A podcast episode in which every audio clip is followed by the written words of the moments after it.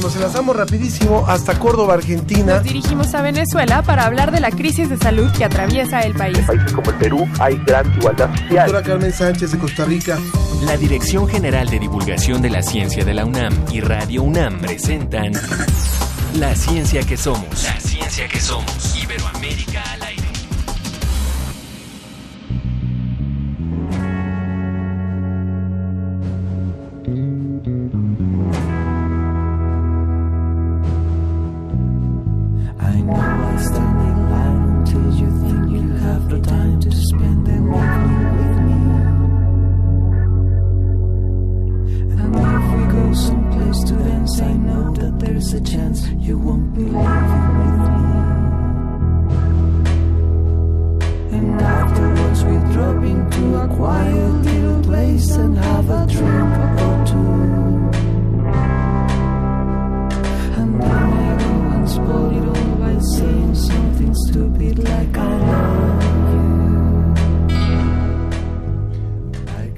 Música que se generó y que dio origen a un grupo llamado Gran Sur, eh, iniciamos la ciencia que somos en este día. Eh, este grupo justo hizo esta versión para celebrar los 100 años del nacimiento de Frank Sinatra y es una banda conformada por eh, Iñaki Vázquez y Javier Ramírez, quienes se conocieron hace más de 30 años. Y bueno, este es el grupo, el grupo que vamos a estar escuchando hoy, Gran Sur.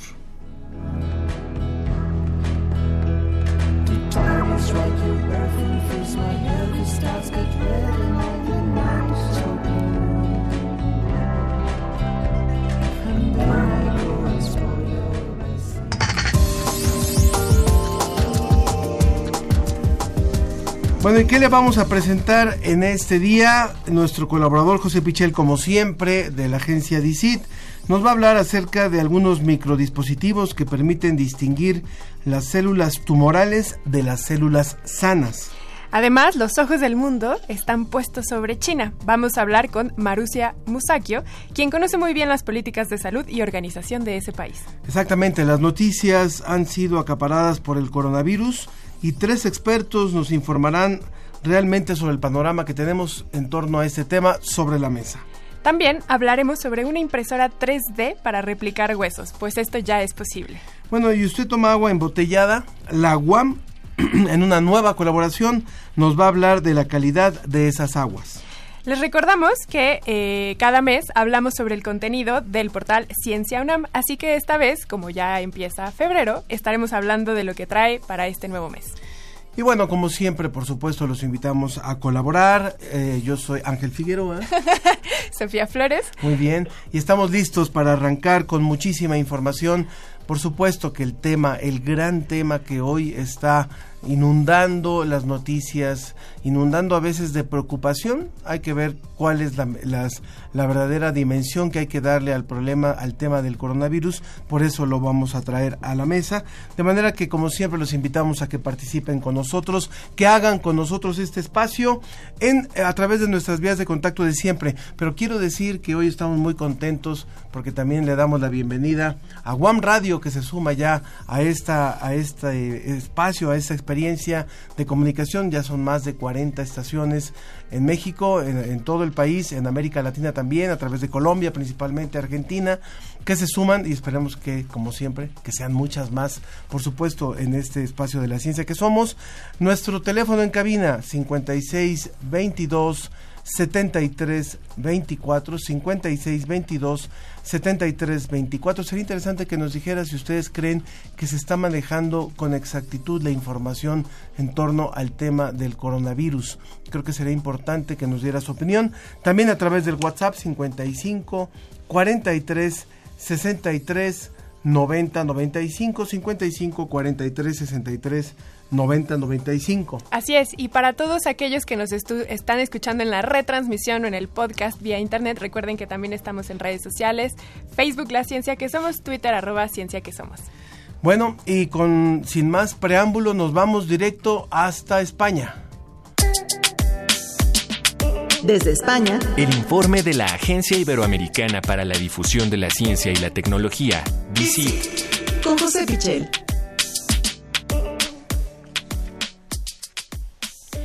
Nos conectamos, como bien dice Ángel, hasta España, pues está con nosotros José Pichel de la Agencia Iberoamericana para la Difusión de la Ciencia y la Tecnología DICIT, con el apoyo de la Fundación Española para la Ciencia y la Tecnología FECIT. ¿Cómo estás, José? Hola Sofía, hola Ángel, buenos días eh, para vosotros, ya buenas tardes aquí en España. Muy bien, muy buenos días, José. Eh, antes de, de, entrar en materia, cuéntanos un poquito cómo está el ambiente en torno al tema del coronavirus allá en España. Pues fíjate, aquí estamos eh, pendientes de eh, los españoles que vuelven eh, de China, que estaban en la zona de Wuhan, donde estaba el virus y que eh, van a ser eh, repatriados. Es un poco la información eh, más novedosa. También estamos pendientes, lógicamente, de la posible aparición de, de algún caso de coronavirus aquí en España. No se ha confirmado ninguno todavía, pero sí hay algunos en algunos países de Europa y casi a diario hay algún caso sospechoso en el que al final se hacen las pruebas y se comprueba que, que no, que no tiene eh, esta, esta infección, ¿no? Eh, también se está hablando, ya que lo comentabais, se está hablando mucho de los bulos, de la falsa información en torno al coronavirus, que eh, muchas veces simplemente a través de redes sociales eh, cualquiera de nosotros compartimos información que eh, realmente no es información oficial y se tiende bastante a la confusión en, en este tema. Mm, de acuerdo contigo, José. ¿Qué te parece si comenzamos con los temas del día de hoy que nos traes? Y empezamos hablando de microdispositivos que permiten distinguir a las células tumorales de las sanas. Sí, esto es una investigación de científicos del CSIC, eh, ya sabéis, el organismo de investigación más importante de, de España, que en esta ocasión se han centrado en el cáncer y se han centrado en un desarrollo tecnológico que creo que es eh, muy prometedor, que puede eh, traernos un gran avance en esa lucha contra el cáncer. Como bien dices, se trata de microdispositivos, en concreto son microtubos que eh, pueden distinguir las células sanas de las células tumorales, de las células eh, del cáncer. En concreto, los investigadores los denominan como capilares de vidrio huecos a través de los que hacen pasar las células y eh, según cómo se comportan eh, estos eh, microtubos cuando les incide un rayo láser y cuando están pasando esas células a través de ellos, saben si efectivamente son células tumorales o son células sanas. ¿Por qué? Pues porque ese comportamiento es completamente distinto en un caso y en otro. Cuando se trata de un tipo de células o de otro, el movimiento y la luz que proyectan esos microtubos a través de los que están pasando las células es completamente distinto. Por eso eh, se ha comprobado ya que este sistema funciona y se ha comprobado en cáncer de mama, en células tumorales de cáncer de, de mama. Entonces esto, eh, como decía al principio, puede ser muy útil en varios sentidos. Uno de ellos, por supuesto, es el diagnóstico para realizar un correcto eh, diagnóstico de la enfermedad eh, podría servir este sistema para ver si una persona tiene células tumorales o no las tiene y luego también eh, de cara a la efectividad de los fármacos, la posible efectividad de los fármacos porque se comprobaría si una persona enferma a la que se le está suministrando un tratamiento realmente se está recuperando o no. De acuerdo. Es importante, por supuesto, y es, es esperanzador también, José. Bueno, y, de, y del CSIC de, de allá de España nos vamos hasta Chile con la siguiente información, José. Sí, vamos hasta Chile porque ya hemos comentado algún otro día que en esta época es época de investigación en la Antártida. Uh -huh. Es el verano austral y es el momento en el que los investigadores eh, de, de, muchos países que tienen eh, base allí eh, acuden a recabar nuevos datos acerca del el clima, de el ecosistema de la Antártida, de la geología de la Antártida y todo lo que nos podamos imaginar, ¿no? En concreto, hoy hablamos de uno de los países que lógicamente por cercanía es de, de los que más presencia tiene, de Chile, y hablamos de una investigación que eh, habla de la proyección hacia el futuro de cómo va a ser la Antártida, es decir, ya no nos estaba hablando de, de lo que encuentran eh, ahora mismo, que también porque lógicamente se basa en la información que recaban ahora mismo los investigadores, sino que va un paso más allá y realiza una predicción de cómo va a ser la Antártida con el cambio climático.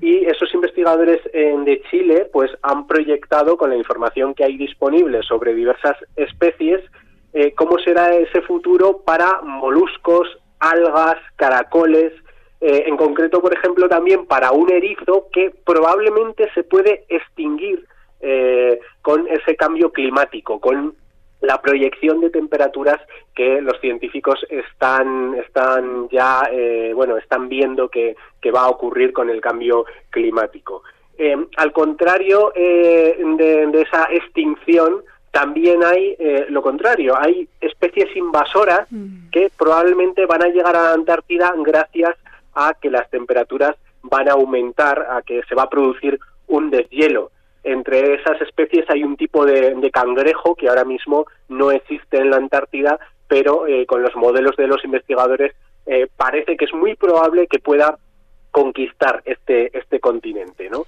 Y, también hay otras especies eh, en, las que bueno se podía pensar que sufrirían los rigores del cambio climático y que parece que pueden ser más resistentes de lo que eh, en un principio eh, los datos nos decían. Mm. Eh, es un, el caso de un tipo de pingüinos, los pingüinos mm. barbijo, que parece que podrían ser más resilientes, es decir, tener una mayor resistencia a ese cambio climático, de acuerdo con los análisis genéticos que se están realizando en diferentes poblaciones. Entonces, la variación genética que tienen esas poblaciones de, de pingüino hace prever a los investigadores que se pueda se pueda mantener, se pueda conservar esta especie en unas mejores condiciones de lo que puede parecer ante el inminente cambio climático y la, la, subida de temperaturas, sobre todo, que ello conlleva. José, yo tengo una pregunta, pues el estudio del que nos estás hablando tiene un nombre que se llama Genomics Antarctic Biodiversity, que es algo así como la biodiversidad genómica de la Antártica, y me imagino que lo que hicieron fue analizar el genoma de todas estas especies de la que nos mencionas y calcular esto que ejemplificas con los pingüinos, como su rango de variabilidad variabilidad para adaptarse a estos cambios. Exactamente, esa es eh, la base de, esa investigación eh, y sobre todo pues con ese ejemplo de, del pingüino. Eh, ocurre en muchos casos, está muy estudiado en muchos ecosistemas que la supervivencia de una especie depende de cuál sea su variabilidad genética, es decir, de que se pueda adaptar porque aunque determinadas condiciones a un individuo no le favorezcan, eh, sí que dentro de la especie hay eh, la suficiente variedad genética como para que otro individuo de esa misma especie eh, sobreviva, se mantenga, ¿no? Entonces eso es lo que pasa con este tipo de, pingüinos y también este tipo de análisis nos sirve para, para otros casos, como os decía, de posibles especies que se adaptarían de alguna forma a las nuevas condiciones de la Antártida, aunque ahora mismo no estén en ese continente, y al revés, especies que como, esa, como ese erizo eh, no se adaptarían. Por supuesto. Pues José, muchísimas gracias por este reporte y sería muy interesante porque siempre que hablamos de cambio climático, principalmente hablamos de las grandes consecuencias biológicas y de especies, de extinción de especies y demás. Sería interesante saber también entre los colaboradores de DICIT quienes están trabajando también en las repercusiones sociales de lo que representa el cambio climático, ¿no? es decir, el perder ciertos espacios o ciertos recursos biológicos o, o de la biodiversidad que representa finalmente para eh, la transformación de la vida cotidiana de quienes habitan ciertas zonas, ¿no? Entonces, ojalá que por ahí también nos pudieras buscar algo sobre esto, José. Sí, desde luego hay mucha investigación en ese sentido también. En, ciencias eh, sociales también eh, tienen mucho peso los cambios que, que, van a venir y que, bueno, que, de hecho ya están, están viniendo con el cambio climático en, en muchos sentidos, eh, por supuesto. hemos hablado alguna vez de la agricultura, de las especies que, que van a cambiar, de las repercusiones que tiene eso a veces desde el punto de vista económico lo, hemos tratado, ¿no? Pero como bien dices, pues eso tiene una repercusión eh, social, eh, incluso repercusiones políticas eh, se, pueden se pueden entender en algunas zonas del mundo y desde luego es un aspecto muy muy importante del cambio climático que va a cambiar nuestro planeta en todos los sentidos y no solo en los más evidentes. Exacto. José Pichel, pues muchísimas gracias por esta colaboración. Saludos, que tengas un excelente fin de semana. Igualmente, un abrazo para todos. Muy bien, cuídate mucho, muchas gracias. La ciencia que somos, la ciencia que somos. Entrevista.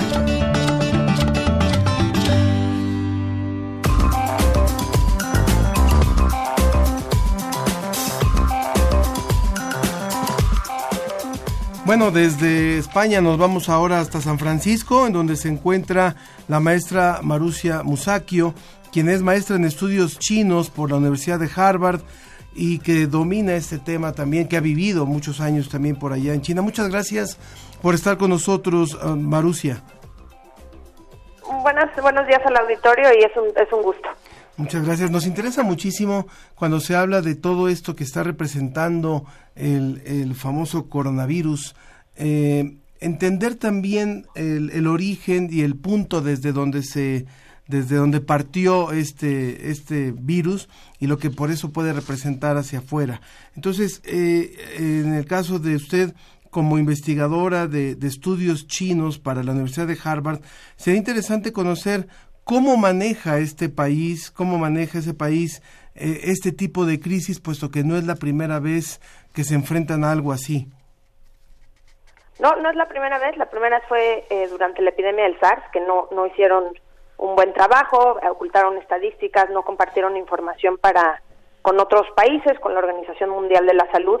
Creo que aprendieron su lección y el segundo gran eh, ensayo que tuvieron fue justamente con la gripe eh, eh, que sucedió en México, con la H1N1, donde en un, en un vuelo eh, de Aeroméxico llegaron varios mexicanos e inmediatamente los aislaron. En México esto causó furor, lo tomaron como una medida en contra de los mexicanos, el nacionalismo mexicano salió a relucir, pero simplemente en China se estaba tratando de evitar lo que había sucedido con la primera epidemia del SARS. Y una vez más algo que me gusta recalcar es que la densidad de población en China es realmente muy alta y por eso los chinos tienen que tomar medidas mucho más eh, veloces, quizá más a rajatabla eh, de lo que en otros países como Estados Unidos, donde tienen una densidad de población muchísimo más baja que la China, eh, no tiene que ser así. Lo que hicieron en esta ocasión fue una vez más el, el alcalde de la ciudad de Wuhan, que es una de las provincias que están en el centro de China, es la provincia de Hebei, eh, decidió ocultar al principio la información, en, a finales de diciembre fue cuando salió en los primeros casos, parece que por ahí del 19-20, decidieron ocultar la información porque iba a haber un, un, un, encuentro del Partido Comunista Chino, de las autoridades locales y de las estatales, eh, justamente en la capital de Hebei, en Wuhan, y mandaron una directriz a los hospitales para que no hubiera eh, no pudieran haber casos positivos. Eh, con esto, doctores y enfermeras no tuvieron la autoridad de reportar lo que estaba pasando, el, lo cual fue un error muy grave, realmente muy grave, y a raíz de eso, una vez que se enteró eh, la autoridad central lo que estaba sucediendo, eh, lo que hicieron fue dar marcha atrás y comenzar estos eh, procesos de cuarentena tan estrictos, no, no, no para una persona o dos o tres, sino para ciudad, ciudades enteras. La provincia ahora está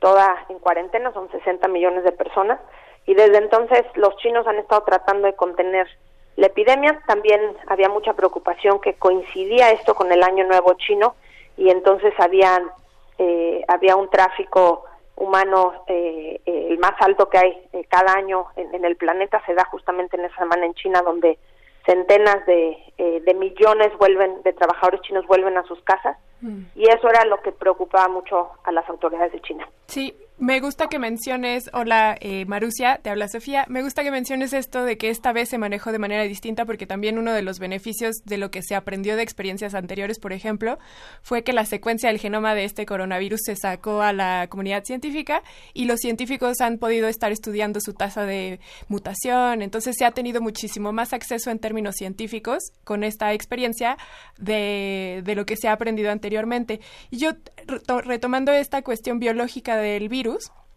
algo que se ha visto, que se ha descrito, es que es muy probable que haya sido transmitido de eh, tanto de murciélagos como de serpientes hacia humanos. Y esto tiene que ver con que se encontró que el foco de infección venía de un mercado en Wuhan. ¿Qué pasa con estas eh, prácticas que ellos tienen de alimentación que para nosotros en el occidente pueden parecer extrañas, pero que para ellos es muy natural encontrar animales exóticos para alimentarse de ellos?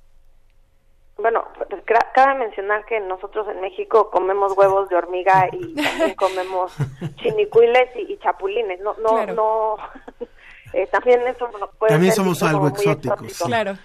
Eh, eh, ellos, eh, en efecto, comen serpientes. Digo, nosotros comíamos perros también, ¿no? Claro, Entonces y creo, humanos. creo que eh, eh, eh, es importante ah, eh, no ver al otro como exótico. Claro. Eh, simplemente, una vez más, regreso, China tiene una altísima eh, densidad de población, tiene muy poca tierra arable y entonces milenariamente han aprovechado eh, para comer lo, lo que tienen. Mm. Eh, hay mercados, lo que creo que es importante son dos cosas. La primera es, en todo China hay mercados locales que son muchos más chicos que los mercados en, en México de, de barrio. Eh, hay, hay más mercados de este tipo donde los animales están vivos. No, no es como en México que ya vas a la carnicería y puedes comprar eh, carne de pollo o de puerco o puedes ir a la- al, al puesto de pollo, de pescado y ya está todo muerto. En China la gente cree que las cosas tienen que estar frescas. Mm. Entonces lo- los pescados, los peces están vivos, eh, hay sapos vivos o ranas para comer, hay puestos de anguilas en las ciudades que tienen estuarios donde uno elige anguilas. Eso es, esa es la problemática, que hay, hay convivencia muy cercana entre animales vivos y humanos. Sí. eh, y eso es lo que genera. Ahora, sobre el, sobre la secuencia del genoma, yo creo que aquí es importante el matiz, el diablo está en el matiz. Eh, en los detalles. ellos saben que viene de un murciélago no por este virus, sino porque un grupo de investigadores ha estado por, desde, desde hace 20 años tratando de sacar las secuencias de varios virus que viven en cuevas, en los murciélagos eh, que habitan en cuevas en el sur de China, en el centro de China. Y hay un virus que es 98% Mm. igual al, al, al que está eh, hoy presentándose Ok. eh, no saben el, el 2% dónde fue ese brinco y tampoco hay certidumbre que venga de una serpiente, esa es la otra cosa. De acuerdo. En el mercado había serpientes y había también roedores de bambú, que les llaman en, en China, que son una suerte de... de que podría ser como... como cuyos. una- unos cuyos enormes que viven en los bosques de bambú que, que se comen en, en Wuhan en estas épocas, justamente porque es el año nuevo chino Sí. y, y puede ser que el brinco haya venido de cualquiera de estos dos animales. Eh, eh, es importante también aquí mencionar que justamente porque cuando las autoridades se dieron cuenta de lo que estaba pasando, lo primero que hicieron fue mandar a limpiar el mercado. Mm. Se perdió información que pudo haber sido muy valioso para encontrar al portador. Eh, y, y ahí es donde está la, la, la, lo- la pieza del, del, del rompecabezas que falta, ¿no? Están los chinos trabajando. Cabe mencionar que eso sí es una casualidad del destino. El Wuhan tiene uno de los mejores laboratorios de genomas eh, eh, genéticos en China y están a marchas forzadas como todo mundo ahora en China tratando de entender y buscar soluciones. Eh, hay un punto que también nos parece muy importante. Estamos hablando con Marusia eh, Musakio, quien es eh, maestra en estudios chinos por la Universidad de Harvard. Y es una riqueza poder conversar con, contigo, puesto que eh, justamente China es tu tema de investigación. Y, y vemos en, en las noticias también que la ciudad de, de Wuhan está construyendo un hospital en cosa de días. Y esto, la verdad es que nos parece, eh, pues muy, muy, muy destacado, puesto que no, no nos, acá nos tardamos años, sexenios y luego ni los acabamos, ¿no? Pero eh, ¿Cuál es el- tu experiencia en el sentido de, de este tipo de reacciones frente a una emergencia y qué representa, eh, por, qué, por qué tienen esta capacidad finalmente de poder reaccionar así después de que ya, ya vimos de las experiencias anteriores, pero para, para poder construir un hospital en cosa de días y que esperan la próxima semana tener listo? Bueno, lo primero es que no es un hospital completo. Cuando la gente habla de un hospital, eh, creo que es más fácil de entenderse como de- un hospital tipo militar que un hospital donde pueden atenderse eh, problemas cardíacos o de cáncer o de enfermedades eh, genéticas muy complejas. O sea, este es un hospital que sirve particularmente a la epidemia. Fue un hospital, eh, es una práctica muy similar a la que se practicó eh, cuando fue el caso de, del SARS, la epidemia de SARS. Y es un hospital que va a tener, creo que mil o dos mil camas para atender a enfermos justamente que tengan el virus de Wuhan.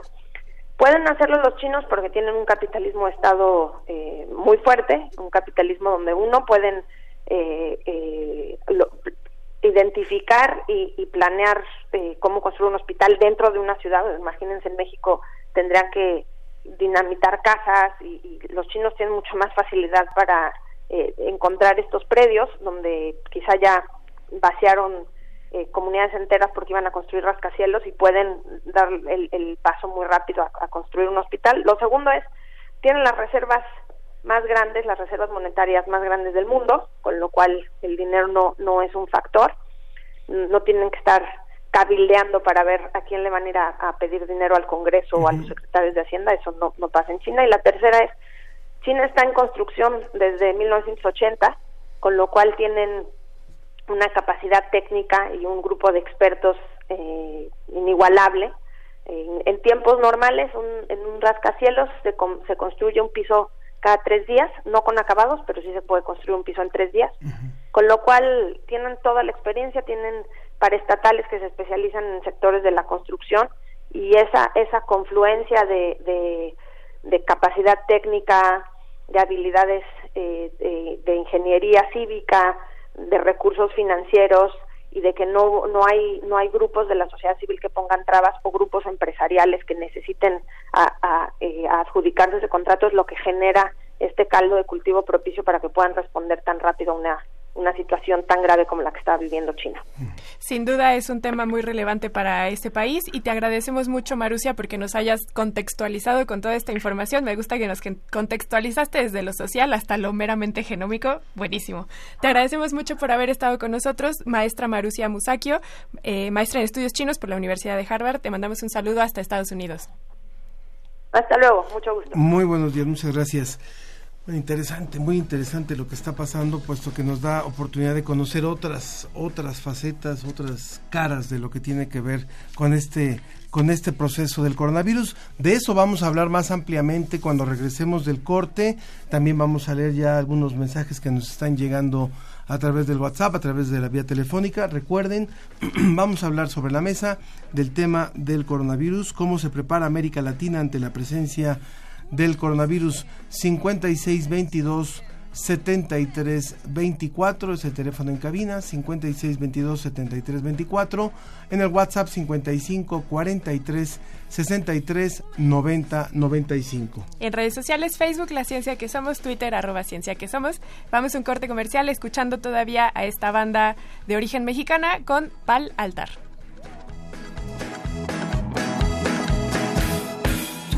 Dices que no, tú me dices que no, tú me dices que no y te surto la cara con unos besos.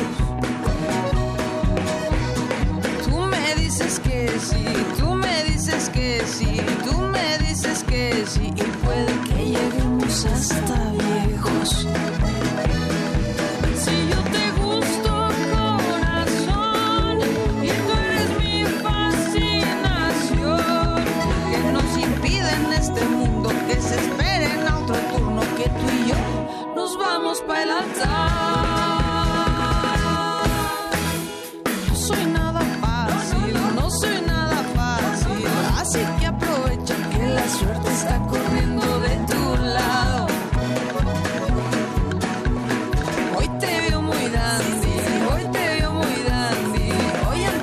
ojos aparenta ser narciso reencarnado.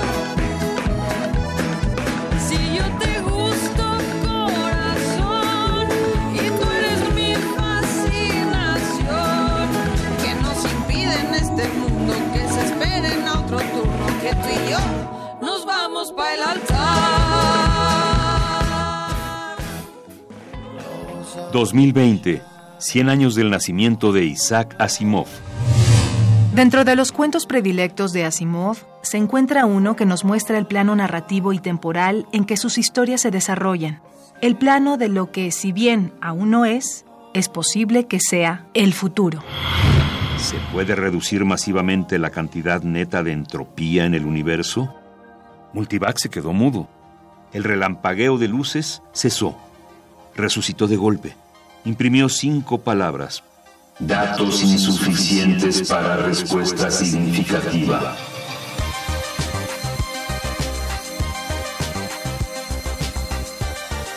La última pregunta. Fragmento.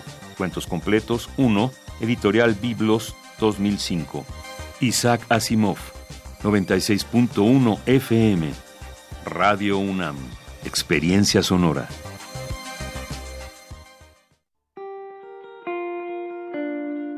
La música nos une con otros tiempos y otros lugares. Cada género nos transporta a un sitio en la historia y en el mundo. Acércate a los puntos cardinales. Escucha los ritmos de la humanidad con Mundofonías.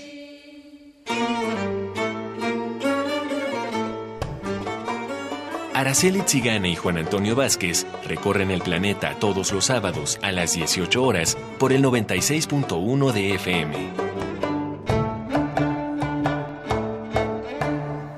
Toda la música es un viaje. Radio UNAM, Experiencia Sonora. La educación, según mi punto de vista, es el derecho social por excelencia. ¿Son los derechos humanos compatibles con el neoliberalismo económico? Lo que se quiere es una fiscalía que persiga al Ejecutivo. La acción de inconstitucionalidad y la controversia de constitucionalidad son promovidas normalmente por actores políticos. Precisamente la manera de prevenir es fomentando la igualdad de género. Conocer y defender nuestros derechos es responsabilidad de cada uno. Las voces de los expertos se dan cita en donde la cultura de la legalidad es la meta de cada día. Derecho a debate, temporada, 3. Todos los martes a las 16 horas por el 96.1 de FM. Conduce Diego Guerrero. Te esperamos para continuar en la construcción del Estado de Derecho, porque en la cultura de la legalidad participamos todos. Radio UNAM, Experiencia Sonora.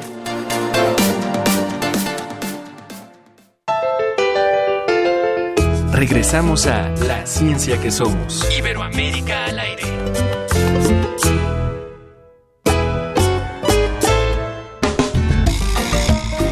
La ciencia y sus respuestas están sobre la mesa.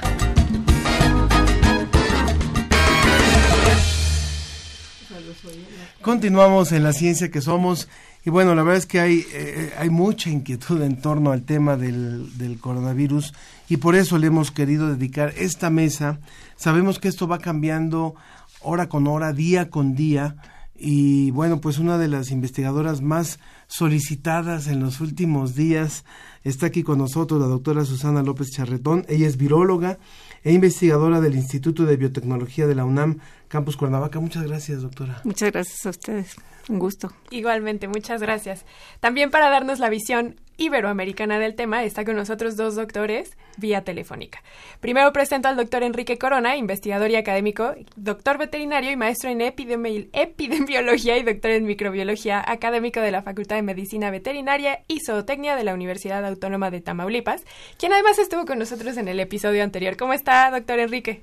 Hola, ¿qué tal? Buenas, eh, buenos días todavía. Todo, todo bien por aquí. Qué bueno, gracias por estar con nosotros. También está el doctor Luis Jiménez Lirola, bioquímico y doctor en biología molecular y celular por la Universidades Españolas de Granada y Jaén, y actualmente es investigador y profesor asociado en la Universidad Estatal de Iowa. Gracias por estar con nosotros, doctor. Gracias a ustedes. Gracias. Bueno, pues eh, eh, hay mucho que hablar y la verdad es que tenemos que aprovechar minuto a minuto.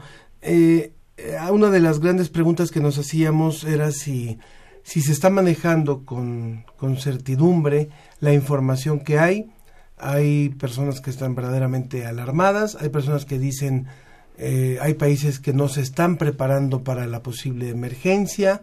Entonces, ¿cuál es una primera revisión para ustedes de, del caso de esta experiencia, de este nuevo, de este nuevo virus y el manejo que se está dando a nivel internacional? Doctora, Susana. Eh, para empezar, yo, yo quisiera decir que en esta ocasión eh, el gobierno chino, los chinos, fueron muy generosos. Eh, aprendieron de la experiencia del SARS, como oyeron en la entrevista pasada, y ahora desde el principio han sido muy generosos y, han compartido toda la información. Se identificó rápido el virus, a diferencia del SARS, que no sabíamos qué virus estaba causando el problema. Ahora sabíamos, ellos sabían que había que buscar un coronavirus, entonces lo encontraron fácil, además de que ya tenemos métodos que permiten secuenciar muy rápido. y lo secuenciaron rápidamente y compartieron esa información. Esa información es vital para diseñar eh, ensayos de diagnóstico y eso ha sido muy útil. Ahora también la comunidad científica está eh, fantástica porque están publicando al día, las revistas están abiertas para toda la información de coronavirus, entonces tenemos día con día información que nos está permitiendo eh, aprender muchísimo, muy rápido del virus. Entonces la, la, la actitud de China ha sido excelente. Igual la contención que han tratado de hacer, que se ha salido de sus manos quizás por la cantidad de gente que hay en China, Mm. pero esto de cerrar ciudades especial, el transporte, la entrada y salida de, de Wuhan, por ejemplo, especialmente en su año nuevo lunar, que es como nuestra Navidad, ha sido admirable. Doctor Jiménez. Hola, buenos días. Mire, sí, ah, varias cosas. Probablemente la alarma ah, eh, se debe a, a- a muchos motivos, eh, eh, aunque puedo estar de acuerdo con la doctora en que en este caso ah, la información se ha compartido digamos más claramente y más rápidamente que en otras ocasiones. No tenemos que olvidar que hay otras epidemias que a lo mejor no afectan a, a los humanos, pero que hay ahora en China y, y en cuales la- la, eh, para las cuales la información no es tan clara como la peste porcina africana. Ahora tenemos ah, un problema muy grave y es cierto que no afecta a humanos pero pero es otro problema de, de que, que pasa en China. Y am, el pánico también se debe a que se trata de un coronavirus. El coronavirus ah, con la excepción de la de las ah, frecuentes eh, eh, eh, eh, epidemias de gripe que tenemos cada año eh, lo característico de estos virus es su capacidad de mutación y, y han sido protagonistas en los últimos 20 años de, de las zoonosis más importantes declaradas, no solo SARS, pero también el, el MERS, eh, que quizás eh, eh, sea más importante desde el punto de vista de la mortalidad que produce, 40% comparado con el SARS o este virus, que parece que la mortalidad es entre 2-3%. Eh, eh, de todas maneras, para evitar el amarillismo muchas veces de, de la prensa, la- la- los vídeos alarmistas, lo más, lo que yo siempre recomiendo es ir a las fuentes fidedignas de información, que son la Organización Mundial de la Salud y un portal que se llama Promed. Ahí pueden tener acceso a tiempo real a toda la información que está detallada de casos clínicos, eh, etcétera. Aquí podemos comentar un poco más si quieren. Muy bien. Perdón, eh, Elia, Elia Anel eh, Rosas tiene que ver con esto, nos escribe, dice, es la primera vez que escucho el programa desde Tultitlán, muchas gracias. Dice, pienso que el manejo del tema del virus, así, del coronavirus ha sido muy alarmista por parte del gobierno de nuestro país. De ninguna manera niego la gravedad del tema, pero deberían esperar antes de decir que hay un posible caso en el país hasta que lo determinen de forma oficial. Me pregunto qué pasará con los connacionales en China que no serán repatriados porque el canciller mexicano piensa que cuatro son pocas personas, pero sí hay avión para Evo Morales. Sé que son temas distintos y uno puede poner en riesgo la, de salud, pero la justificación de que son pocas personas no fatinada. ¿Dónde está la diplomacia? Igual y el doctor Enrique Corona nos puede contestar eso. Sí, bueno, aquí una situación que, mm, retomando lo que se ha comentado anteriormente, es que sí ha habido un aprendizaje. Definitivamente, eh, los episodios anteriores de enfermedades infecciosas virales, pues han, han dejado un, un camino que por el cual se ha transitado ahora eh, recientemente y eso es un, un logro, ¿sí? De nosotros los humanos que tratamos de controlar las enfermedades.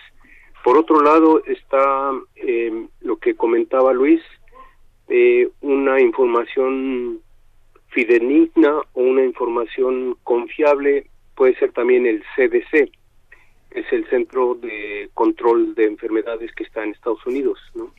Entonces, el, parece que el virus se comporta de una manera menos eh, letal como lo fue el SARS o el MERS en su en su caso, sí. La el- la mortalidad es relativamente baja, sí, pero sí hay que destacar la capacidad infecciosa que tiene el virus. Claro. Aprovechemos que tenemos a expertos en virología. Doctora Susana, hablemos del, de este coronavirus. La invitada anterior, Marusia, la, la maestra Marusia, mencionaba que hay un 2% que parece que no coincide con una muestra anterior en murciélagos. Y cuando ella lo mencionó, me pregunté si tenía que ver con esta tasa de mutación que tienen los virus tan rápida. En el caso de este coronavirus, el SARS también fue un coronavirus. O sea, estamos hablando de una misma familia de tipos de virus. Entonces, ¿por qué no nos contextualiza qué es esto del coronavirus? ¿Qué características tiene? ¿Por qué hay tan... ¿Qué significa esto de la tasa de mutación? En realidad, virus hay siempre en épocas de frío. Estamos en está la influenza. Hay muchos tipos de virus en esta época, sobre todo del año. Entonces, Cuéntenos un poco, contextualícenos de este coronavirus, por favor. Sí, como dices, los coronavirus son una familia grande de virus que infectan tanto animales como personas. sabíamos, contábamos con seis coronavirus que causan, como decía el doctor Juan, eh, una de las gripes comunes de invierno hasta eh, SARS y MERS, que son coronavirus de la misma familia, pero que ya están causando enfermedades más graves. Este nuevo virus es un coronavirus que eh, aparentemente eh, eh, viene de un murciélago. En realidad, esto del 98% de secuencia idéntica a un murciélago quiere decir que la mayor parte, bueno, que este virus muy probablemente viene de un murciélago que no había sido secuenciado y por eso no encontramos todavía el 100%, no tenemos el 100% de, acuerdo. de homología pero eh, viene de un murciélago y esto es común. Normalmente, en especial en China, en donde tienen esta costumbre de tener animales eh, silvestres vivos, lo que, lo que sucede es que las personas están muy cercanos a animales vivos. Mm. Y entonces estos animales, como son las, eh, las civetas, que son estas especies de mapaches o algunos otros animales que se comen, puede que en sus jaulas durante la noche reciban la visita, digamos, de murciélagos que vienen a robar comida o inclusive antes de cazar a estos animales en, en, el bosque o donde los cacen, estos animales han estado en contacto con heces de murciélagos. Normalmente los murciélagos son acarreadores de un montón de virus, eso es muy interesante. No sabemos por qué, pero son eh, acarreadores de un gran número de, virus de muchas familias, entre ellos coronavirus. Entonces, lo, lo que nos ha enseñado la historia del SARS y del MERS es que justamente el, el el huésped original, digamos, es un murciélago. Mm.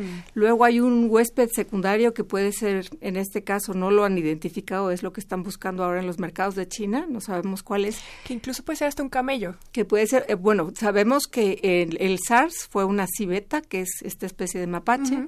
En el MERS, el, el vector secundario, digamos, el reservorio secundario fue, fue un camello, un dromedario. Y en este caso están buscando cuál es el, secundario. No, no creen, los científicos no creen que venga directamente de un murciélago, sino que hay un, un animal intermediario. Y eh, y el, el, este, este contacto de, de, un animal con una persona y que el virus brinque de un animal a una persona se llama zoonosis y es, es un evento zoonótico que es frecuente. Esto de que una persona se infecte con un virus animal es frecuente, pero no tiene mayores consecuencias. Se enferma quizás esta persona, pero no tiene mayores consecuencias porque el virus no se adapta a la persona. Mm. El problema que tenemos en estos eventos zoonóticos es cuando el virus puede brincar de persona a persona y empieza a haber una adaptación del virus, que es lo que llaman mutaciones, que no son, bueno, que son adaptaciones del virus a crecer de persona a persona. Cuando empieza a haber transmisión humano-humano, es cuando se nos generan las epidemias y esa esa es la situación que estamos viviendo ahora. Aquí sería muy importante, les recuerdo que estamos hoy sobre la mesa conversando sobre este tema del coronavirus, en donde usted también puede participar a través de nuestras vías de contacto 56 22 73 24, 55 43 63 90 95 es el WhatsApp y también a través de las redes sociales la Ciencia que Somos y Facebook eh, y Twitter Ciencia que Somos. Estamos hablando con el doctor Enrique Corona, investigador académico de la Universidad Autónoma de Tamaulipas, con la doctora Susana López Charretón, investigadora del Instituto de Biotecnología de la UNAM, y con el doctor Luis Jiménez Lirola, bioquímico y doctor en biología molecular. Él es profesor asociado en la Universidad Estatal de Iowa. Eh, eh, hay, hay muchas inquietudes en torno a este tema. ¿Por qué? Porque finalmente estamos hablando de la región iberoamericana, donde se, escucha este programa y los efectos son distintos. Ya había, hablamos hace eh, unos minutos también con nuestro colaborador en, Salamanca, donde decía, bueno, España está un poco alerta de ver qué va a pasar, no ha habido ningún caso, pero América Latina de repente pareciera sentirse muy lejana a lo que pudiera ser.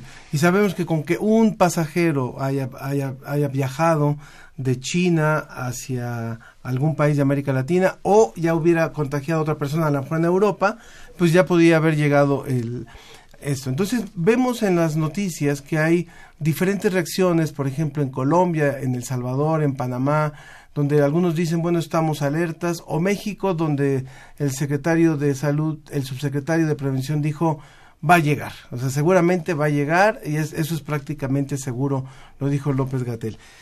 ¿Qué tendríamos que hacer? ¿Qué tendríamos que hacer para no tomarlo de forma amarillista, pero sí tomar las precaucio- precauciones adecuadas? ¿Quién responde? Eh, lo abro a, las- a los, a los tres invitados. ¿Quién, ¿Quién dijo yo? Bueno, Luis a- A Jiménez. mí, me gustaría, a mí me gustaría decir una cosa que es importante y es la gente tiene no tiene que perder la perspectiva de que es una enfermedad autolimitante, lo cual significa que en la mayoría de los casos, si eres una persona sana, te vas a recuperar sin el mayor problema. Los casos de mortalidad, al igual que pasaba con el SARS, eh, se dan en, en en en los grupos de edad más, más ah, ah, digamos, más ah, el- el- débiles. Eh, son ancianos, gente que tiene eh, insuficiencia respiratoria cardíaca o enfermedades crónicas como puede ser cáncer o diabetes. A Eso hay que dejarlo bastante claro. La mortalidad es bastante estable. eh, el hecho de que aparezcan más casos no hace cambiar el ratio de mortalidad. Parece que se mantiene entre 2, 2,5. Eh, calcular a media hoy 2,2 eh, eh, es una es, empieza como cursa como un resfriado común que se puede complicar yéndose a las vías respiratorias inferiores y causar una neumonía que te puede hospitalizar y como digo puede en los casos más de- de personas más sensibles o más susceptibles puede puede causar la muerte. Lo más importante eh, desde el punto de vista de las autoridades, ya que los- la sintomatología no es eh, específica de este patógeno, sino que puede confundirse con otro tipo de, de, eh, eh, patógenos res- respiratorios que producen el- la misma sintomatología, es el diagnóstico certero y rápido.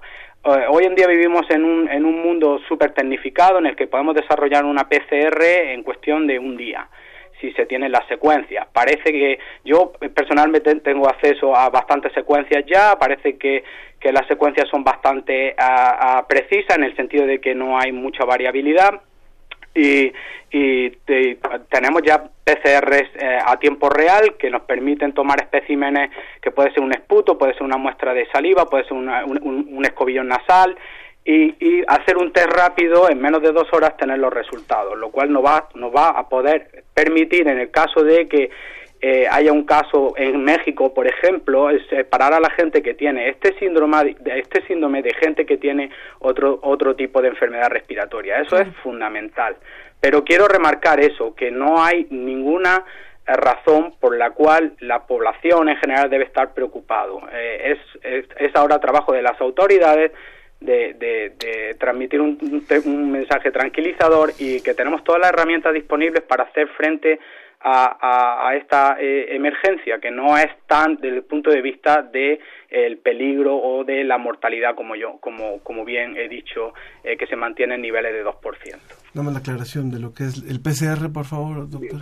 Ah, eh, eh, el PCR es una prueba molecular que hacemos conociendo la secuencia genómica del virus. Tomamos unos pedacitos de secuencia que podemos poner, eh, lo- los podemos acercar al posible, a la, a la muestra posible y mediante una polimerasa podemos amplificar ese pedacito. Y entonces al amplificar, si tenemos esa amplificación positiva, es un PCR positivo y podemos decir que la muestra es positiva. Es como una comparación de decir, tenemos este pedazo con que coincide con este y es una identificación. Así es. Si no hay una muestra positiva, o sea, si no hay esta amplificación, esta comparación, no, no es positiva. Exacto.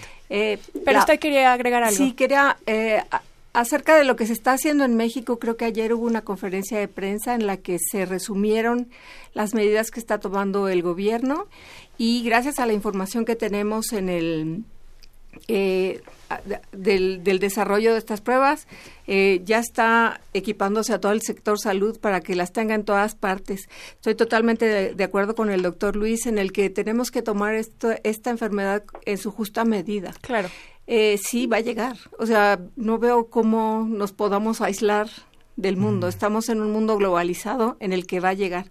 Ahora, a- como dice el doctor, no hay síntomas característicos y lo que están promoviendo en este momento la Secretaría de Salud es que si uno tiene los síntomas eh, de, de gripales y dificultad en respirar, puede ser un caso, pero la definición de caso en este momento es que haya tenido contacto con alguien que ha viajado a China o recién venido de China. Esto es importante porque si corremos, co- estamos en la época de influenza. Claro. Si corremos al médico, todos los que tenemos un síntoma gripal van a sa- se van a saturar los sistemas de salud y eso es algo que no, Mm. en este momento no queremos. Queremos poder identificar a los que sí están enfermos. Claro. Entonces, eh, no apanicarse y las medidas que tomamos en la epidemia de influenza son Las eh, mismas. las mismas. Exactamente. Ah, sí, eh, doctor Enrique, ¿usted es el que quiere mencionar algo? Venga.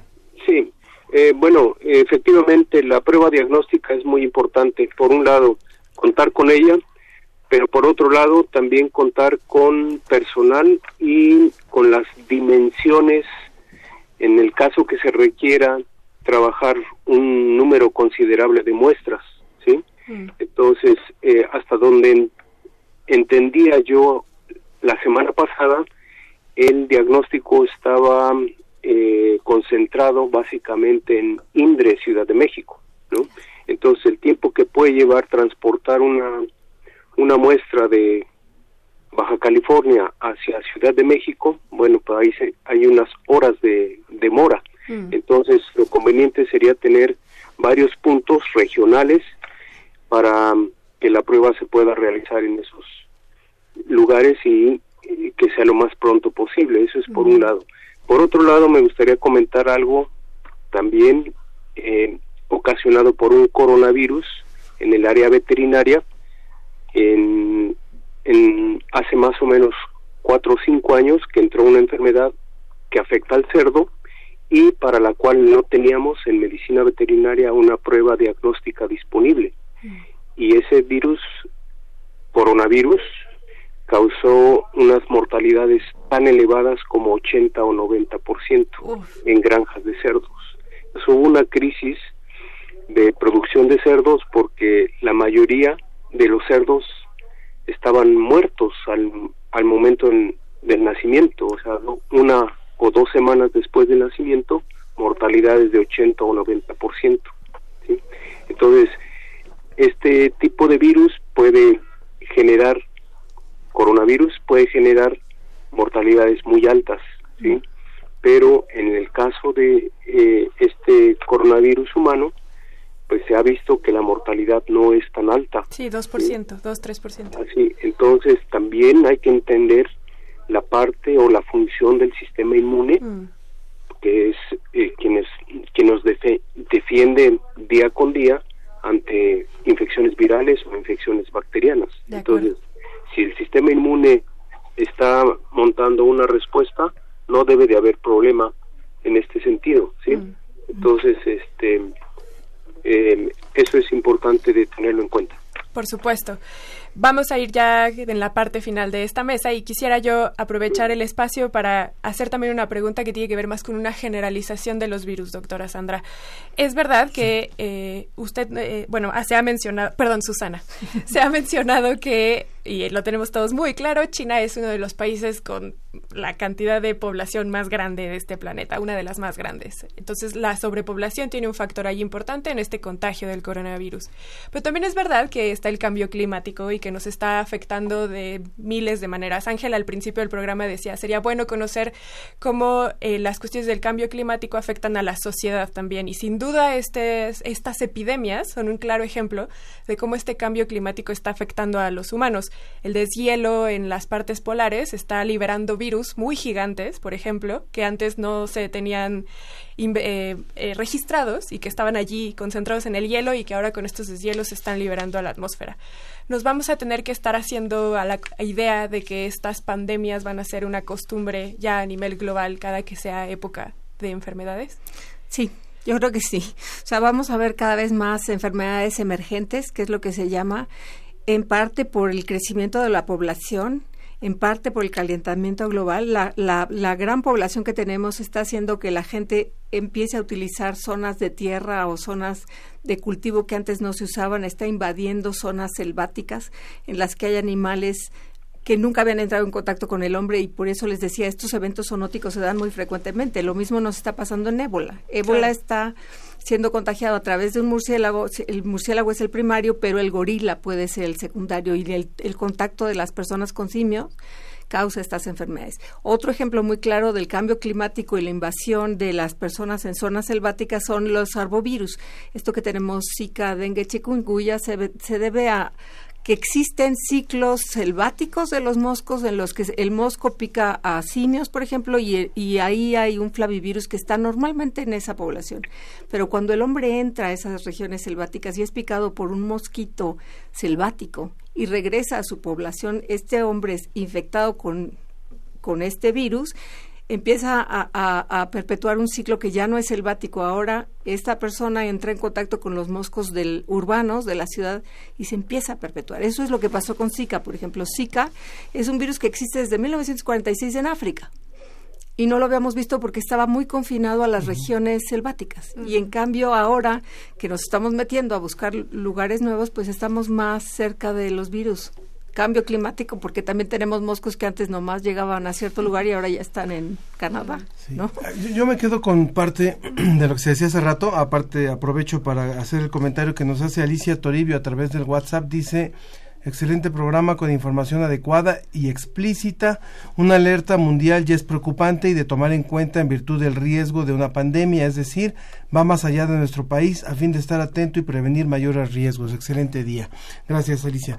Yo, yo me quedo con algo, es decir, nos eh, estamos lejos, pero podríamos estar muy cerca de un contagio y creo que eh, no todo el mundo recuerda lo que impactó el virus de la influenza y las medidas que se tomaron.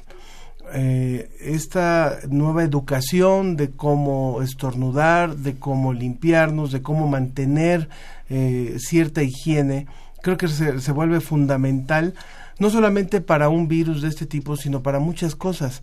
Creo que, así como lo decían, es, un virus de este ataca a las personas mayores, a las personas débiles, pero también ataca a los lugares sucios y, y las, las, sociedades contaminadas. Y creo que en América Latina tenemos lugares muy sucios y en China también. O sea, uno, uno en China ve eh, muchas, muchas este, costumbres de comer en el metro, en el tren y tirar los restos de comida y escupir en la calle, como pasa también en nuestros países. Entonces, creo que esa podría quedar también como una medida a tomar. No vamos a andar tal vez ahorita con cubrebocas todos, no tenemos que llegar a ese extremo, pero sí extremar medidas que no nos caen mal o sea, el, hacer una, una, desinfección mucho más sistemática o tener ciertas medidas de higiene en nuestros lugares de trabajo, de vida o de espacios de vida, creo que se vuelve fundamental. No sé qué opinan nuestros invitados para ir cerrando. Luis Jiménez Lirola yo estoy totalmente de acuerdo contigo. Eh, hay que tener hábitos higiénicos eh, con, con, independencia de este brote. Es decir, estamos pasando por alto de que este año en Estados Unidos han muerto más de 8.000 personas por gripe. Estamos hablando de que este coronavirus ha matado a unas 170 personas. o sea, no perdamos la perspectiva esa. Eh, eh, eso es lo primero. Y en, el caso del impacto del, de la, solo brevemente, eh, del cambio climático en este caso particular no es tanto. Eh, hay, un, hay una discusión desde hace mucho tiempo en China de cómo regular estos mercados donde se consumen se venden ilegalmente carne de especies exóticas y salvajes que están bajo cero regulación. Y esto va a seguir pasando una y otra vez en el caso de los coronavirus porque el SARS y este nuevo coronavirus, que es muy similar al SARS, eh, se generaron de la misma manera. Necesitamos un, un, hospedador intermediario entre el murciélago y el humano, y el, y el hospedador intermedio son estas especies exóticas y animales. Así que hay que regular mucho, muchísimo los mercados ilegales y qué se vende ahí y cuáles son las condiciones higiénicas. Eso va a ser fundamental.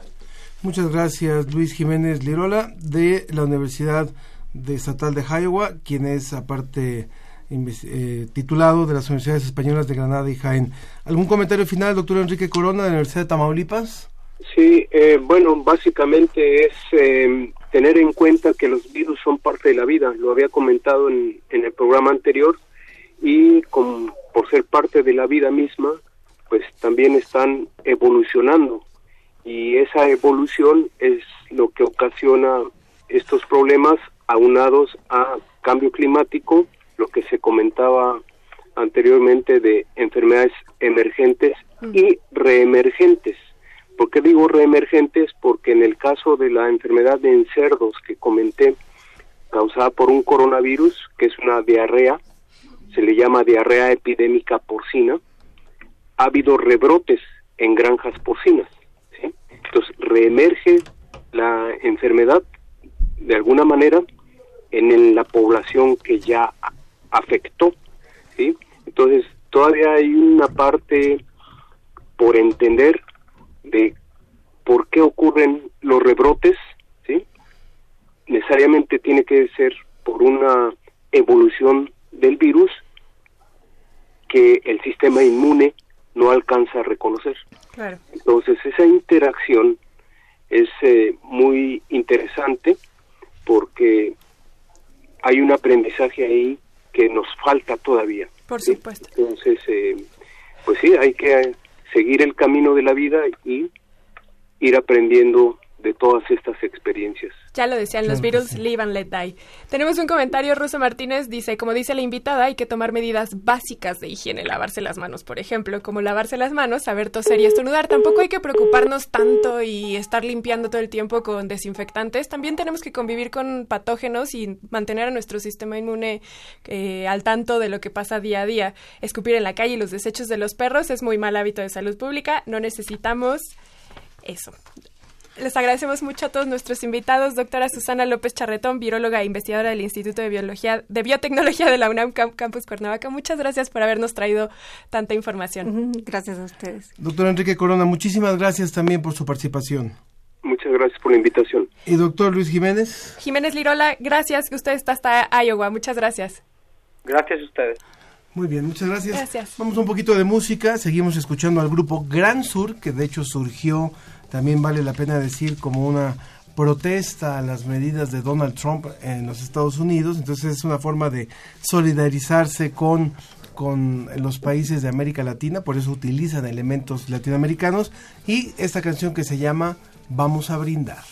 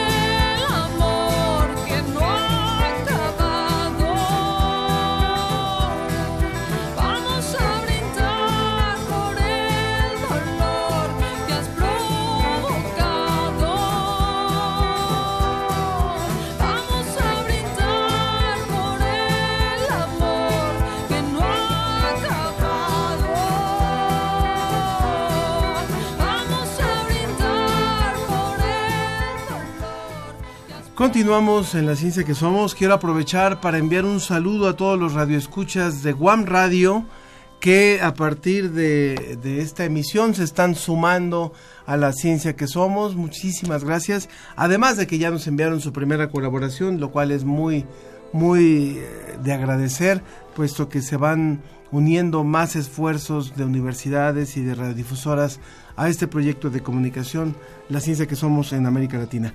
Y bueno, ya está nuestro invitado. Así es, está con nosotros Misael Aarón Ortiz de la O, quien es diseñador industrial y estudiante del programa de diseño industrial de aquí de la UNAM. ¿Cómo estás, Aarón? Hola, muy bien, gracias, buenos días. Buen día, gracias por estar con nosotros.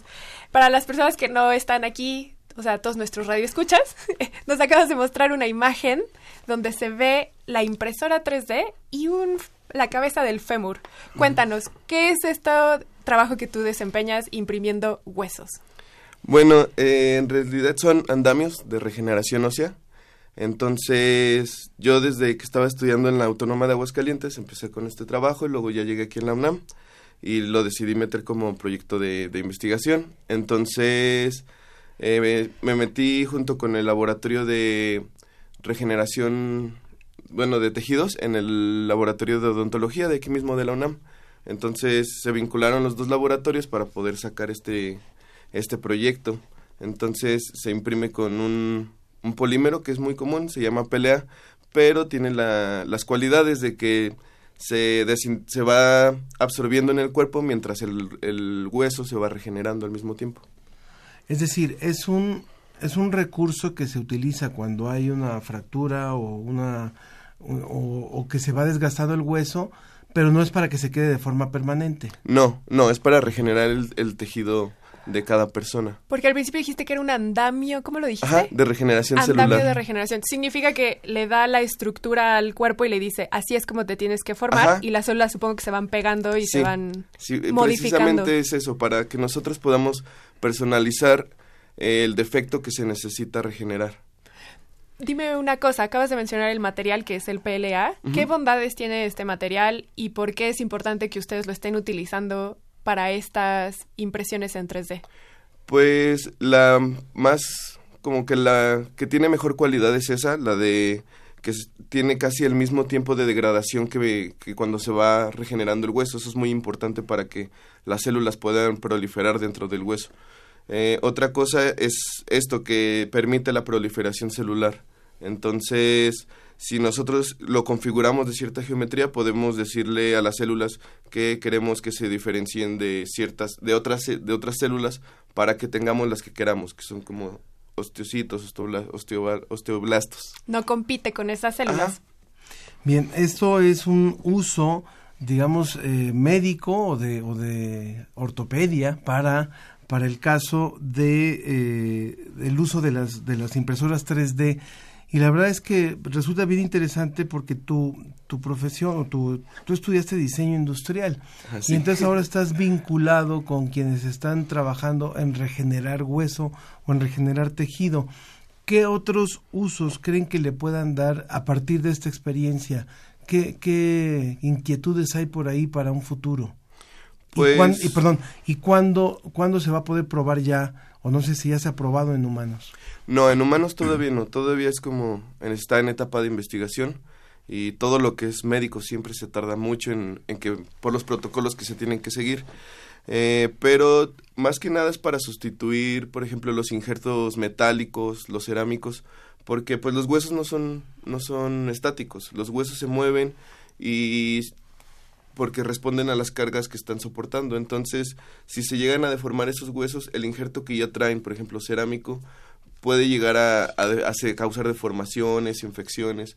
Entonces, es para sustituir este tipo de, de, de injertos y pues qué mejor que tener tu propio hueso, ¿no? Ahora, tú también con esta generación de huesos tridimensionales, te fuiste al Global Grad Show. Show, en Ajá. 2019 en el marco de Dubai Design Week con este prototipo al que tú denominaste Biomaker. ¿Qué otras producciones encontraste en esta feria En internacional? Pues fue muy, muy espectacular estar allá. Eh, nunca me imaginé que fuera, pero había cosas muy interesantes, tanto de diseño, por ejemplo, lo que es mobiliario, Claro. pero más que nada ya se ve que el diseño está cambiando, entonces ya hay cosas que se están haciendo como con biodiseño, que tienen que ver, por ejemplo, vi unas como ventanas inteligentes que respondían al sol, entonces si se, si aumentaba la temperatura en un cuarto, las ventanas solitas se abrían. Entonces, eso está como muy interesante porque es, existe esta tendencia del diseño a ya inspirarse como en la naturaleza. En lo biológico. Ajá, para ya también que se vuelva un poco más sustentable. De acuerdo. ¿Y tú fuiste el único representante mexicano o hubieron más connacionales? Sí, hu- Iberoamericanos también, por supuesto. Sí, de hecho, había muchos latinos, Sí. eh, más que nada, pero de aquí de México fuimos de la UNAM y del TEC. ¿Y qué proyectos también iberoamericanos te llamaron la atención? Supongo que también el, apro- el- el- la aproximación que hacen los europeos es distinta a los iberoamericanos de los eh, africanos y de los árabes, por ejemplo. Sí, fíjate que no estamos como tan perdidos, todos estamos como al, al parejo. Entonces se me hizo muy interesante. Hay un proyecto de un muchacho que, que es de Perú. Entonces él lo que está haciendo se llaman biocompuestos. Entonces está haciendo como sustituyendo todo lo desechable por un biocompuesto que es a base de huevo. Entonces ese es- lo tiras y no pasa nada. O sea, bueno, que también hay que tener la cultura de tirarlo donde se debe, pero... Ah, y de reutilizarlo. Sí, pero este precisamente es para atacar esto que ya ya se estemos quitando el plástico, todo lo desechable de un solo uso. Posiblemente eh, algunos de los radioescuchas son jóvenes también que, que te están hoy conociendo. Estamos hablando con Misael Aarón Ortiz, diseñador industrial. ¿Cuántos años tienes, Misael? 28. Mira, es un, un chavo que realmente pues ha destacado porque está ha querido utilizar su conocimiento como diseñador industrial para hacer un posgrado y en ese posgrado su su eh, materia de estudio, su proyecto ha sido este este prototipo que busca ayudar como andamio a que los huesos puedan reconstruirse o puedan este reconformarse a partir de este de este diseño que se imprime a través de una impresora 3D. ¿Qué les dirías a los jóvenes que a lo mejor están interesados en, en el tema de las impresoras 3D o que están pensando en a lo mejor en el diseño industrial? ¿Qué les dirías? Que confíen en ellos mismos, porque precisamente yo pensé, o sea, yo antes de ir a Dubai yo creía que, que no me iban a escoger. Entonces, cuando me, de repente me dice mi tutor que, que ya me, que me escogieron y todo eso, y luego Dijiste, ya... ¿por qué, por qué no fue cuando era el mundial? Sí. Y voy y me doy cuenta que pues estamos al nivel de todos, de bueno, a nivel internacional, compitiendo en un buen nivel. Entonces creo que todos tenemos esa capacidad de hacerlo y que lean y siempre creo que leyendo te van a abrir más puertas para, para poder meter proyectos, para poder, pues tú como cultura de lo que sea, te puedes nutrir de todo eso. Genial, buenísimo. Pues esperemos que prontamente tu aplicación se pueda ya aplicar a humanos para que les traiga beneficios de salud a todos los que necesitan estos estas prótesis que supongo que ya no lo comentamos, pero supongo son personas con osteoporosis, personas con fracturas, ¿quiénes son el potencial campo que pueden beneficiarse de estas prótesis? Eh, más que nada personas que tuvieron cáncer, que les quitan unas partes de los huesos, personas que necesitan, que tienen fracturas múltiples, cuando ya el hueso está muy, tiene una separación muy grande ya no se regenera, entonces es para poder regenerar esa parte que se está perdiendo. Pues enhorabuena, Misael. Muchísimas gracias, Misael Aarón Ortiz, diseñador industrial de la allá estudiaste en Aguascalientes en qué universidad? En la UA, en la, Universidad UA de Autónoma de Aguascalientes, Aguascalientes. hoy acá en el posgrado de diseño industrial de la UNAM y con este prototipo que puede pues puede ser de gran utilidad, ojalá que cuando lo prueben en humanos funcione muy bien. Ojalá sí. Muy Muchas bien. felicidades, Aaron. Gracias. Y bueno, eh, vamos rápidamente a escuchar el primer material que nos ha proporcionado Guam Radio. Es una cápsula que ellos elaboraron sobre el tema de la calidad del agua embotellada. Se lo decíamos al principio del programa. Y con esto le damos la bienvenida a esta universidad y a esta colaboración de Guam Radio. Así es. Esta investigación fue hecha por Marco Linares, quien es estudiante de maestría de la UAM Iztapalapa. En la alcaldía Iztapalapa de la Ciudad de México, el consumo de agua embotellada se ha incrementado. La razón es la deficiente calidad existente en la red hidráulica. Sin embargo, no se conoce la calidad que es ofrecida por las purificadoras. Marco Linares Rendón, estudiante de maestría en la UAM Iztapalapa, analiza las propiedades del líquido proveniente de 58 purificadoras y los efectos que tiene su consumo en la salud. En estudios previos, se ha determinado que muchos establecimientos no cumplen la norma para el agua de consumo humano. Por una parte, el agua disponible en la demarcación tiene un alto contenido en hierro, y por la otra, la utilización y reuso de los recipientes de PET y PVC constituye un riesgo a la salud. La UAM plantea la eliminación de metales y aditivos de plásticos por medio de métodos de oxidación avanzada y técnicas electroquímicas a fin de generar líquido de muy alta calidad.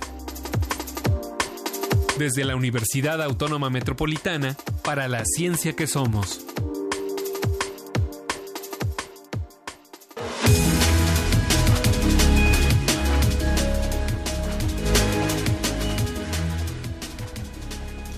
Muchas gracias a Guam Radio por esta colaboración. Y bueno, eh, nos escribe Astron Martínez, coordinador de la revista de divulgación científica Materiales Avanzados del Instituto de Materiales de la UNAM.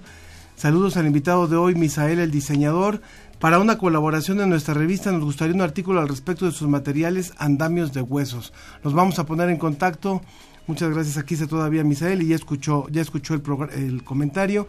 Y también eh, nos dicen sobre esta excelente noticia, dice Marco, Marco Antonio Fernández Quintero, dice, excelente noticia sobre las prótesis, muchas felicidades. También Gaby Frank en Twitter nos dice buen día, gracias por obsequiarnos otro interesante programa y de verdad requieren ampliar el horario, un abrazo. y Pili Alfaro en Facebook nos dice que lo con respecto al coronavirus, lo importante es estar informados y capacitados, no crear pánico. Esperemos que no hayamos creado pánico. No, pues el chiste es que nos calmemos, que sí se laven las manos, pero también pensemos que en China tienen 1.4 miles de millones de habitantes y solo han fallecido 160 y tantas personas. O sea, no es para aminorar la situación, todas las, las, todos los seres humanos son igual de importantes, pero ahí ha habido, han habido epidemias que han sido mucho más relevantes en términos de mortalidad y en esta no hay que preocuparnos tanto. Más higiene no nos cae nada mal. Bueno, ya está con nosotros Claudia Juárez, que es la jefa de noticias y coordinadora del portal Ciencia UNAM. ¿Cómo estás? Hola, muy buenos días a todos. Un saludo al auditorio. ¿Cómo Hola, están? Muchas gracias, Claudia. Que nos vienes a hablar de esto nuevo que tiene el portal Ciencia UNAM ahora que se acaba enero y comienza febrero. Así es, estamos eh, pues aquí para venirles a platicar de lo más reciente que tenemos en el portal Ciencia UNAM y pues los invitamos a conocer eh, una semblanza del doctor Rolando Cordera, quien es actualmente el coordinador del Programa Universitario de Estudios del Desarrollo de la UNAM, pero él, bueno, es uno de los economistas y analistas de la economía mexicana pues más reconocidos del país. Y en esta conversación con él pues nos cuenta cómo en sus inicios empezó a estudiar química, y cómo fue que el ambiente de discusión, de ideas y todo de los años 60 pues lo, lo inspiró para poderse dedicar mejor a las ciencias sociales. Entonces los invitamos a leer eh, esta, esta entrevista en donde pues también hace ahí algunas observaciones de cómo ha ido marchando la economía mexicana en su desempeño social que él considera insatisfactorio, pero bueno, los invitamos a, leer esta entrevista. Un tema muy relevante ahora porque acaba de salir ayer, el, por ejemplo, el valor del PIB en México, entonces también como para contextualizarnos un poco de la economía mexicana, ¿no? Exactamente, y sobre todo pues conocer la trayectoria de, este analista e investigador de, de la UNAM también, ¿no? Y pues también los invitamos a conocer nuestra sección de blog y tenemos un blog que se llama La Ciencia en el Mundo en donde estamos publicando pues noticias del acontecer internacional. Y hay un artículo eh, que los invitamos también a, leer sobre el doctor eh, Melza él, eh, Ronald Melzack, él es de origen canadiense y una de sus frases, pues, es que nadie debería sentir dolor. Él es uno de los pioneros en los estudios del dolor crónico, fundador de clínicas del dolor y de teorías sobre el dolor, eh, muy reconocido y que ha tenido una gran influencia en la investigación sobre este campo. Y él, pues, desafortunadamente falleció en diciembre. Mm. Eh, y pues bueno, su legado eh, está aquí, los invitamos a leer este, este artículo porque bueno, según la, el Salón Canadiense de la Fama de Medicina, lo ha considerado como el científico que ha hecho por la investigación y manejo del dolor lo que Einstein hizo por la física. Entonces nos damos una idea de la gran labor que hizo este doctor, sus obras. Él trabajó mucho, le interesó mucho lo del miembro fantasma, de personas mm. que habían perdido algún miembro eh, del cuerpo y seguían sintiendo dolor después de tiempo. Él también hizo algunas teorías al respecto. Entonces los invitamos a, a conocer nuestra sección de blogs y pues también próximamente estaremos publicando un reportaje muy interesante sobre lo difícil que es, pues, o será el recuento de daños de los incendios en Australia, porque, pues, bueno, si bien hay muchos métodos que han estado utilizando, se han hecho estimaciones, todo, en realidad hay muchos retos como por ejemplo de algunas especies como de plantas, ¿no? de los pastos, eh, los murciélagos o especies de invertebrados como las libélulas o los insectos, que son enormes poblaciones y que bueno, hacer las estimaciones de, de la pérdida de estas especies y de los daños ecológicos de un incendio, pues es un reto, ¿no? Entonces los invitamos a, a leer este este reportaje. Donde va a aparecer? A partir de lunes lo estaremos teniendo ya en línea Y eh, también estaremos publicando en el transcurso de la semana un artículo también muy interesante sobre las epidemias. Ya mencionaba Mm. Sofi que ha habido algunas eh, epidemias pues muy mortales, ¿no? Recordemos en la historia de México la de la viruela, la del sarampión, ¿no? Y la de probablemente que fue una salmonela entérica que mermó mucha población indígena durante el tiempo de la colonia, pero ha habido otras epidemias muy fuertes. Entonces, en este artículo hay un repaso de esas grandes epidemias que ha habido eh, en la humanidad, pero también estamos pues en otros tiempos, ¿no? Donde contamos con métodos, con algunas sugerencias como el lavado de manos y algunas estrategias que bueno, si bien no nos exentan de del poder de los virus que tienen de estar mutando y de causar estragos, pero pues hay también estrategias y en este artículo pues los invitamos a a conocer algunas de estas grandes grandes epidemias. Clau, recuérdanos la vía de contacto para acceder al portal y también en redes sociales. Claro que sí, los invitamos a visitar nuestro portal www.ciencia.unam.mx. También estamos en Facebook, en Twitter y en nuestro canal de YouTube. También nos pueden consultar nuestros contenidos. Recuerden que somos bueno, un portal de divulgación con eh, incluyente de todas las disciplinas. Hay disciplinas naturales, eh, científicas, eh, de ciencias sociales, ingenierías. Pueden encontrar mucha diversidad de contenidos en nuestro portal. Genial. Muy bien, pues muchas gracias. Muchas gracias, Clau. Hasta la próxima, muchas gracias. Bueno, ¿y tú sabes por qué los camaleones cambian de color? Sí, pero mejor vamos a escucharlo. Hashtag ciencia o ficción. Los camaleones cambian de color para confundirse con su entorno. Es una ficción. Al contrario de lo que mucha gente cree, los camaleones no son incoloros, ni tampoco cambian de color para mimetizarse con el entorno, ni para escabullirse de las amenazas. ¿Quieres conocer toda la verdad? Te la voy a contar. Lo cierto es que los camaleones cambian de color por razones que no tienen que ver con el camuflaje, ni lo hacen como estrategia de adaptación. Se trata de un fenómeno que más bien depende de su salud, de la temperatura y la luz y de cómo anden de humor. En efecto, el famoso cambio de color de estos pequeños reptiles escamosos es una respuesta a ciertos estímulos psicológicos y también les sirve para comunicarse. Por ejemplo, cuando se aproxima un posible adversario o una pareja. De hecho, algunas hembras cambian de color para mostrar su aprobación hacia el macho, y este último puede tener más posibilidades de reproducirse si sus colores son lindos y brillantes. De manera similar, el llamado camaleón pantera se pone amarillo cuando se enfurruña, y otros adquieren un color oscuro o de plano negro cuando hace frío, pues les permite absorber mejor la luz del sol. Estos cambios, en algunas ocasiones, pueden ayudarlos a ocultarse, pero no es su propósito original ni siempre les funciona. El truco del camaleón está en varias capas de células especializadas que tienen bajo la piel y que al reflejar la luz producen los cambios de color y tono. Algunas de estas células también pueden regular el brillo o la cantidad de luz que reflejan. Esta maravilla de la naturaleza da como resultado un animalito increíble que nos asombra con los diversos patrones de color y hasta de figuras que cubren su cuerpo. Hashtag ciencia o ficción.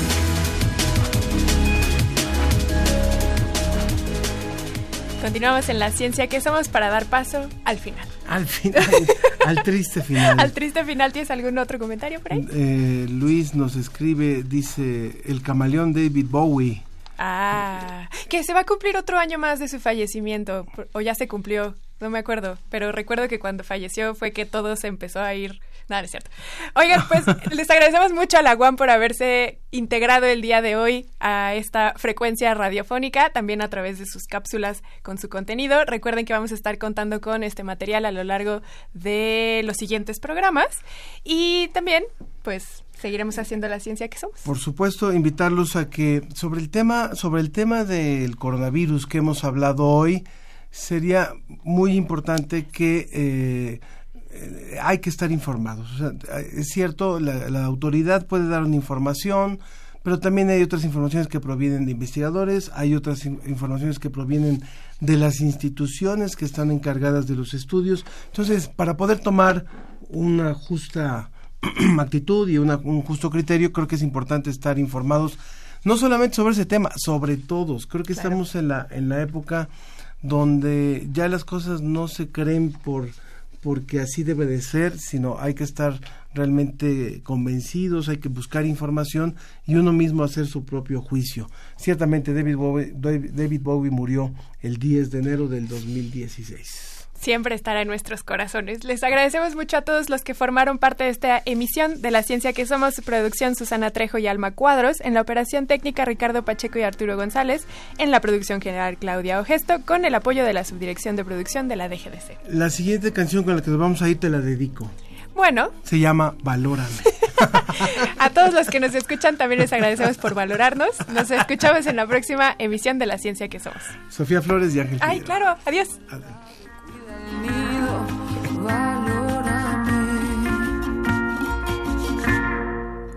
Que yo a ti te hago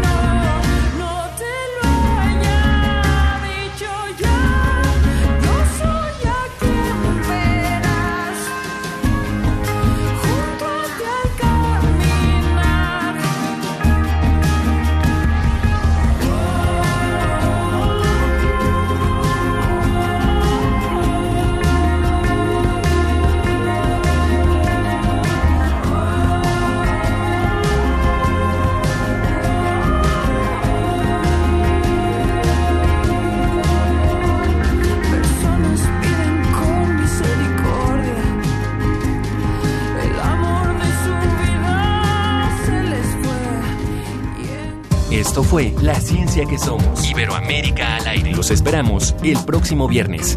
La Ciencia que Somos.